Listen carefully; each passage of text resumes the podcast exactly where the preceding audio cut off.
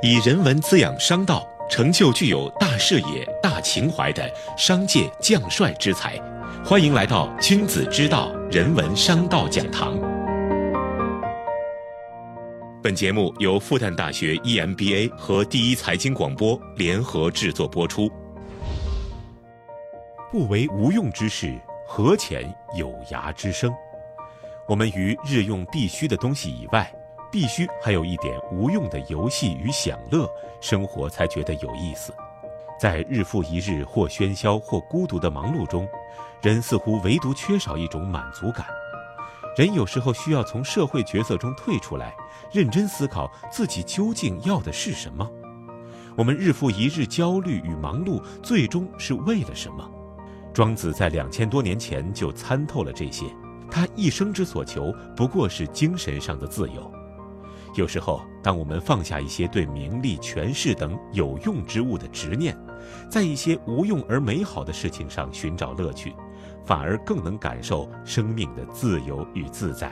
本期节目将以“无为与逍遥”庄子的哲学智慧为题，特邀教育部长江学者、复旦大学中文系陈寅驰教授讲解这个题目。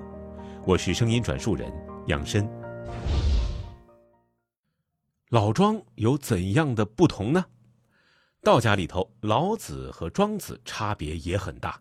把老庄放在一起讲，是从汉代开始的。早前人们并不认为他们是一家。老子的思想核心基本上是把所有的世界都看成二元对立的。他说：“有无相生，难易相成，长短相较，高下相倾，音声相和，前后相随。”所以都是相对而言的，不是绝对的。老子认为，所有相反的两个方面都是反的，也即都会向对方转化，没有一个能够固守在一个方向不变。老子说：“柔弱能够战胜刚强，水滴石穿。”他这个想法不只针对人间社会，也针对自然界，他是把两者都打通的。老子说的很清楚。人之生也柔弱，其死也坚强；草木之生也柔脆，其死也枯槁。刚出生的小孩很柔软，要很当心的抱着；到老了以后，人就变得很刚硬，像草木那样枯槁。那么，何为道家的无为？今天我们常说采取无为的态度，超然的态度。庄子的无为，很大程度上是一种行为哲学，或者。政治哲学，一句话，不是所有人都可以无为的。无为什么？比如，如果我是一个好的系主任，我应该对系里的教授无为，但对校长我没资格无为。校长让我干什么，我不干，那怎么行？教授也是，我对教授无为，教授对学校应该有所作为，要好好上课，好好写论文，做科研，不能吊儿郎当，什么都不干。这个无为不是什么都不做，而是顺势而为，不揠苗助长。有为和无为是有分界的，下与上同德则不臣。什么叫同德不臣？都无为，臣子在哪里？下属在哪里？具体干活的人在哪里？都无为，那怎么行？如果上下都有为，上与下同道则不主，大家都有为。要你国君干什么？要领导干什么呢？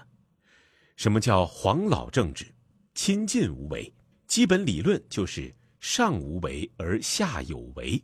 上面无为，能够让下面充分作为，让下面发挥长处，尽到责任；而上面只是一个整体掌控，不能借助到具体行动。就像蒋介石，如果一个电报打到团部，说你应该怎么打。那肯定是打不过毛泽东了。办事要按照具体情况审时度势，上下都有为，直接就搞坏了。道家无为的精神影响非常大。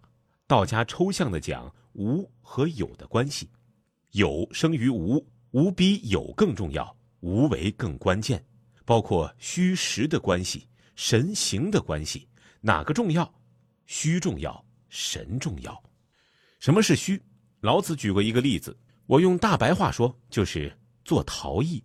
最重要的不是这块土，重要的是空，是当中中空的部分。这个器具之所以成立有用，就是因为空的部分，而不是因为有。你造一个房子，钢筋、水泥这些很重要，但是老子回过头说，这个房子是因为有门、有窗才是人住的地方。虚实有无，就是这样一个结构。人也是如此。虚也很重要，把人生填满，人就完蛋了。西方人也说，真正的思想是产生在闲暇中的，天天都很紧张，把自己填满，这个可能很好，但这样的话，你永远是下面的，而不会是上面的。虚可能在具体工作上没用，在眼前的事情上没用，但从长远来说是有用的。道家所讲的虚无为。就是神，一个社会的政治也是这样，你不能所有都塞满掌握，这也是非常危险的一件事儿，对个人来说也是如此。最后，我们来聊聊何为自由而无用。自由而无用，好像已经变成复旦的一个标签了。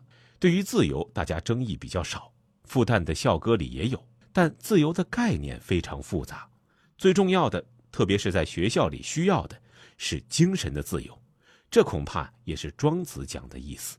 对庄子来讲，或者对绝大部分的人来说，个人都是很卑微的，在这个世界上有很多局限。有的人有可能达到自如的境界，可以从心所欲不逾矩，但大部分人都是有限制的。所以，最重要的大概是精神的自由了。这一点特别重要，这是我们能够把握的。生在这个世界上，不可能完全自由，每个人都有局限。但是你不能在局限当中思考问题，在局限当中看待你周围或者看待你自己。你有的时候要抽离，不能做朝三暮四的猴子，要尽量做养猴的鞠躬，要从更高的角度来看待这个世界。无用，字面上来讲就是没什么用。学了庄子，学了文学有什么用呢？从实际的世俗角度来看，可能确实没用，因为不一定能够直接帮助你什么。庄子讲精神上的自由，我们不妨在这个前提下来看待无用。无用第一次出现在《逍遥游》，庄子和惠子两个人是辩友。惠子说：“我种了一个大葫芦，这个葫芦那么大。”把水装进去承受不住，要破它；而如果切成两半做成瓢，但太大了，舀水也不能舀，所以这个葫芦就没有用。庄子的回应很有意思，说：“你这个人啊，怎么脑子这么不行？心里面都长草了，你不通。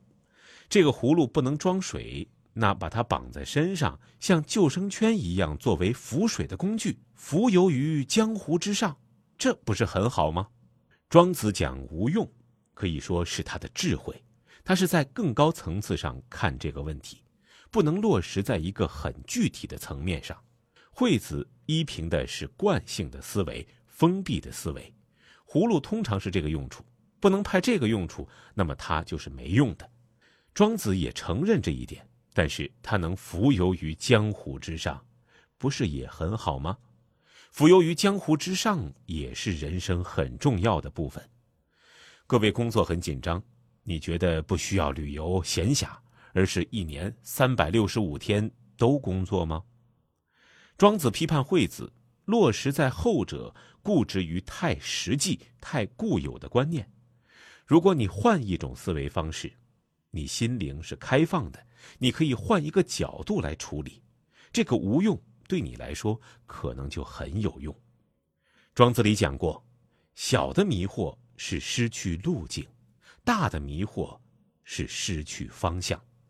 人生这条路，谁都没有走过。找到大的方向，有时候就是要虚寒些的、高远些的盘算。所以，你怎么能轻易判断什么是有用，什么是无用呢？